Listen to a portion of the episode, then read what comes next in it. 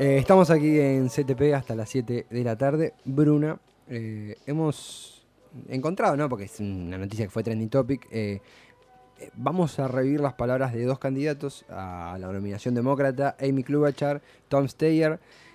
Tom Steyer está sacando 1% en las encuestas. Eh, 2%. sí, pobrecito, lo van a bochar en breve. De hecho, creo que esto lo hizo bien porque lo, lo conocimos. Claro, claro, tal cual.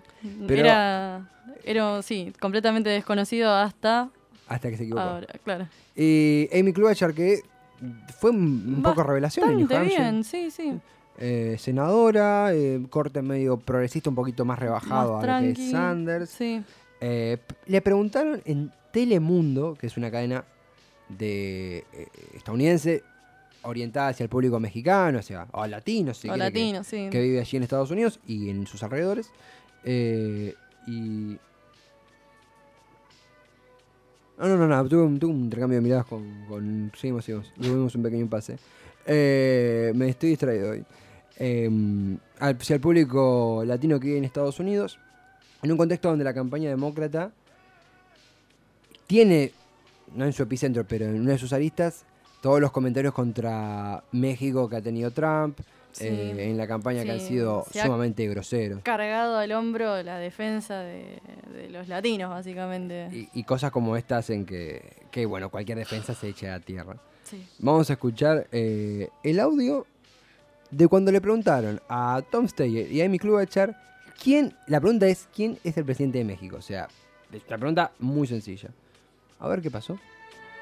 You're running for, you want the candidacy to, Yes. you know, represent the Democrats, but you can't tell me the president No. of Mexico. You don't know who the president of Mexico I followed is. this. Look, I followed this election. I- I'm sorry to ask this, but do you know who he is? Do you know his name? Yes, yeah. I, um, I know that he is the Mexican president. But can you tell me his name? Uh, no. No. que no. te- No. Digo, no. Pasemos al. Es un oral de la facultad. Eh, Es cuando vas jugadísimo que no, no llegaste a preparar el parcial y encima lo tenés oral y decís, bueno, listo. además, Vamos a tratar de remarlo un poquito. Igual tampoco la remaron mucho. No, no. eh, Tom Steyer dijo no, pero conozco su campaña. sé Conozco que la campaña, claro. Seguí la campaña. Claro, Sé que es mexicano. claro.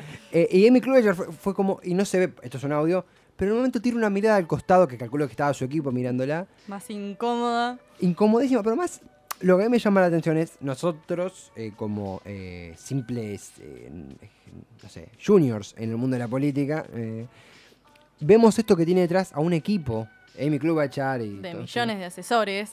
de- que cobran muy bien seguramente. Sí, obvio. Y nadie se le ocurrió cuando iba a Telemundo, que es una cadena orientada al público latino, decirle, che, mira, por ahí te preguntan por México. Te preguntan una pregunta política, ni siquiera, no sé, te vas más para el lado económico, no, no. Bien político. Sí. Es- Hasta, hasta un poco sentido común. ¿Quién Sí, es el sí. presidente de México? Y no supieron responder.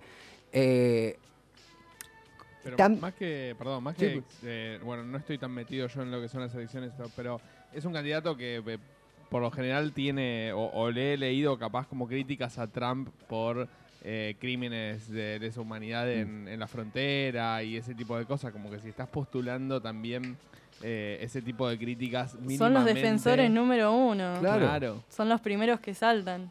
además le dan un, un- un free pass a Trump para decir, ustedes me critican, ustedes no saben quién es el No presidente. saben ni quién es, claro, y ahí tal dice, cual. yo con mi amigo Manuel hablé ayer, viste que...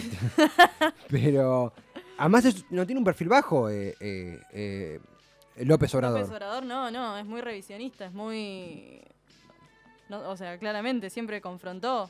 Está bien, bueno, el, el margen de maniobra que tiene Sí, sí. se puede discutir, pero... re- o sea, en la retórica siempre fue confrontativo. Además, eh, volviendo a- también a, a lo que mencionábamos anteriormente, eh, es un equipo de campaña. No es, no es que Klobuchar se levantó, se puso las pantuflas y fue a hacer la, la entrevista. Pero sí, tal cual. Además, es vecino. Claro. Estás al lado. Sí, no es que decís, bueno, qué sé yo, te están preguntando de algún país de Medio Oriente, viste que saltó la típica encuesta ¿dónde está Irán? y nadie sabe. Pero nada. O sea, lo entendería por ahí de un estadounidense promedio, lo Mm. recontra entendería. No lo puedo entender de alguien encima del Partido Demócrata, Demócrata. porque bueno, si me decía Partido Republicano, hasta te lo puedo dejar pasar. ¿Qué me importa? Te dice. ¿no? Claro. Pero ellos que son los defensores número uno de... Esto es para no sentirse más después de un oral. Cuando uno va a una oral de No, tal ya- cual. Modo Después club, de esto, sí, tal cual. Metí una cluba charadí, no, no me salió. Eh, traje una canción respecto a este tema. Una canción vieja, vieja, una canción que tiene sus años. eh, Ok. pero que me gusta que tenga que ver con el tema eh, porque es una canción de la primavera alfonsinista, años 80, Ujú. y hablaba de cuando algo que es tan común en nuestros días como es el divorcio, eh, ¿quién te habla? Eh, lo padeció. Eh, mis padres, no yo. Claro, claro. no, no, no, Hace la aclaración. no, por favor. Pero mm, en los 80 no estaba intrin- legalmente intrínseco el divorcio como está actualmente. Y cuando te casaste, te separaste y te querías volver a casar, tenías que irte a un lugar donde sea legal. Y en este caso, México. México, ok. Y la banda Suéter hizo un tema que se llama Casémonos Vía México. Así que dedicado a Club Achar y Stella, no para que se casen entre ellos, sino para que estudien, ante una entrevista con Telemundo sobre México. Vamos con Vía México, la banda Suéter después, Mundo al Whisky.